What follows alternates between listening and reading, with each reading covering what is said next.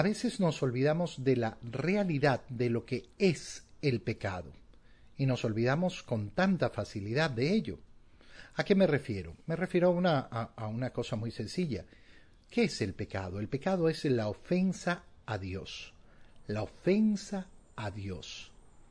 Ofender a Dios, despreciar a Dios. Y a veces no lo queremos asumir. No existe ningún pecado que no sea desprecio a Dios. No existe ningún pecado que no sea ofensa a Dios. ¿Y qué nos sucede? Que no queremos pensar en que hemos ofendido a Dios, sino que hemos cometido una injusticia contra los hombres.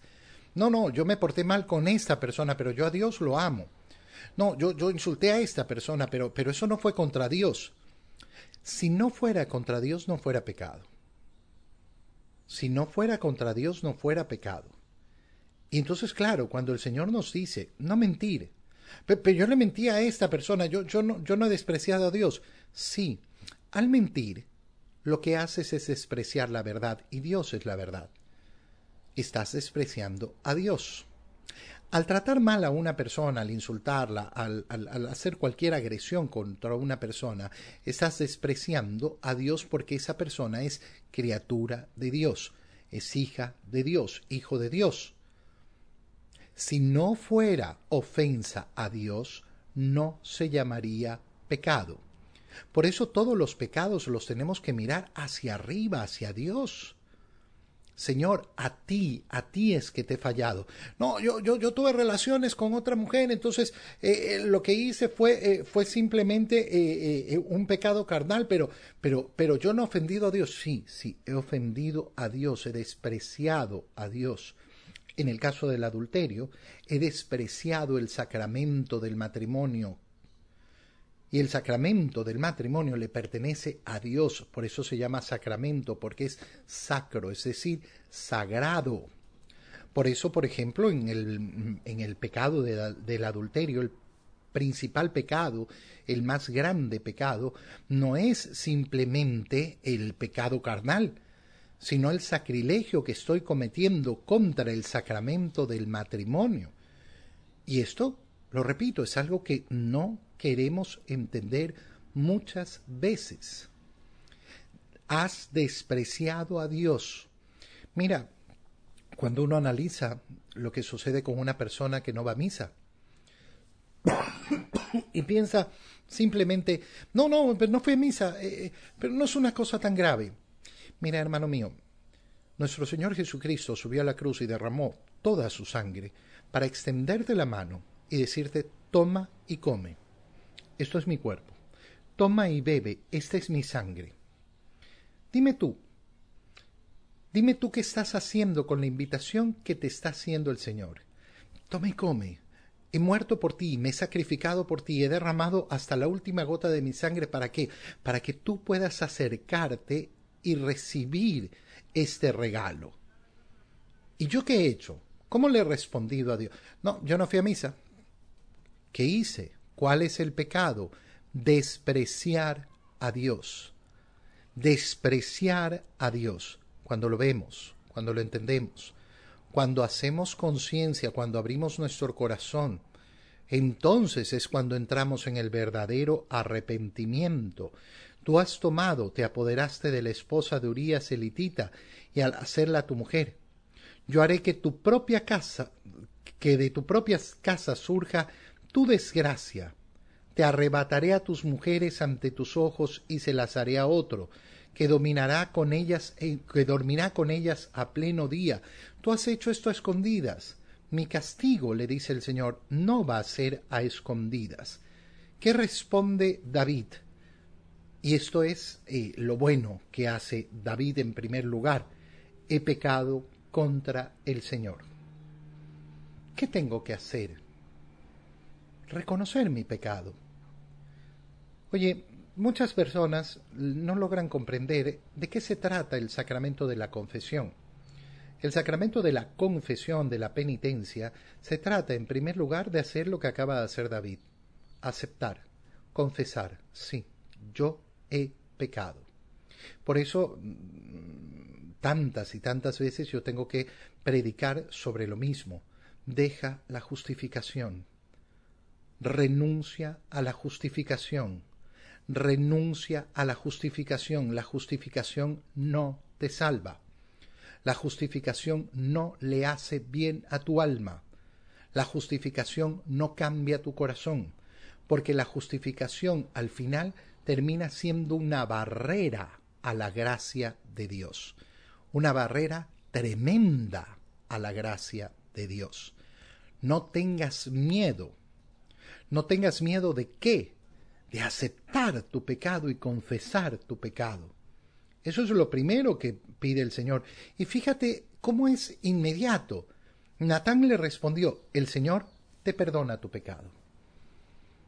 ¿Por qué? Porque lo ha confesado. Porque lo ha confesado, porque lo ha admitido.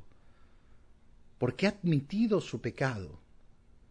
Pero si yo no admito mi pecado, entonces no cumplo la condición esencial para la misericordia de Dios. La primera, la primera condición, reconocer mi pecado. Si te fijas, muchos de los problemas que suceden en las relaciones interpersonales, eh, sobre todo dentro del matrimonio, por ejemplo, sobre todo en esa mala relación entre padres e hijos, está justamente aquí, en no confesar el pecado, en no aceptar mi culpa, en no aceptarla verdaderamente y entonces pedir ese perdón. He pecado contra el Señor, el Señor te perdona y te levanta la pena inmediata. ¿Cuál iba a ser la pena inmediata? La, que ha dicho David. Ese hombre merece morir por haber hecho lo que ha hecho. No morirás, no morirás, pero por haber despreciado al Señor con lo que has hecho, el hijo que te ha nacido morirá. Esto es tremendo.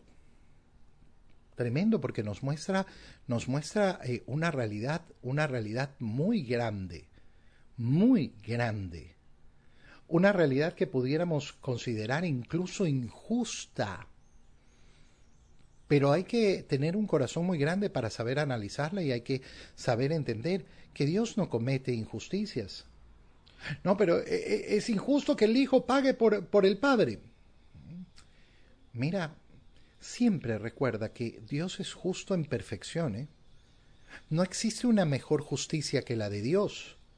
Cuando nosotros tenemos un criterio y pensamos que ese criterio eh, eh, es el más justo porque es el que a mí, a mí, a mí me parece que es el justo, ten mucho cuidado. Ten mucho cuidado porque estás caminando un camino en que te vas a separar de qué cosa, de la aceptación de quién es Dios y quién eres tú. Eso no va a llevar a nada bueno.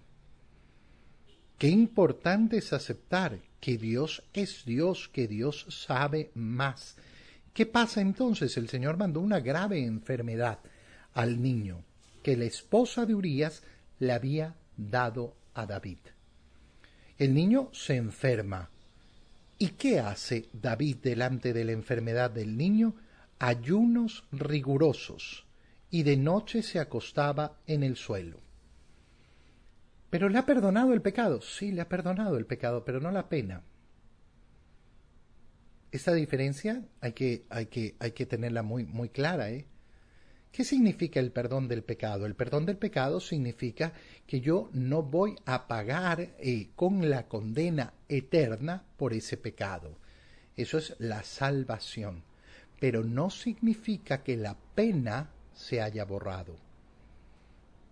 Yo te he perdonado, sí. Te pongo un ejemplo para tratar de, entenderlo. Eh, una persona asesina a mi padre.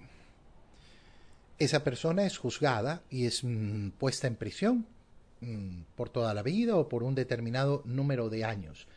Yo perdono a esa persona y esa persona me pide perdón por haber asesinado a mi padre y yo la perdono de corazón. ¿Eso significa que la persona va a salir de la cárcel? No. Tiene que cumplir su condena, tiene que pagar su pena. ¿Ha recibido el perdón? Sí, ha recibido el perdón, pero tiene que pagar su pena.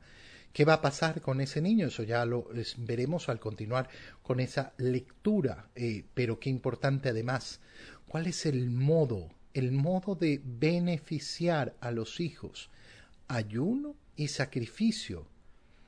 Ayunó intensamente y no quería y no quería comer y se acostaba en el suelo. Y sus servidores le rogaban que se levantara, pero él no hacía caso y no quería comer, no quería dejar esa penitencia. El regalo más hermoso que los padres pueden procurar a sus hijos es su santidad personal. Ese ayuno, ese sacrificio ofrecido al Señor, ese morir a uno mismo, ofrecido al Señor por los demás. ¿Cuántos padres se preocupan de asegurar el futuro de sus hijos, pero no se preocupan de ser santos? Esa es la gran bendición que le podemos dar a los hijos.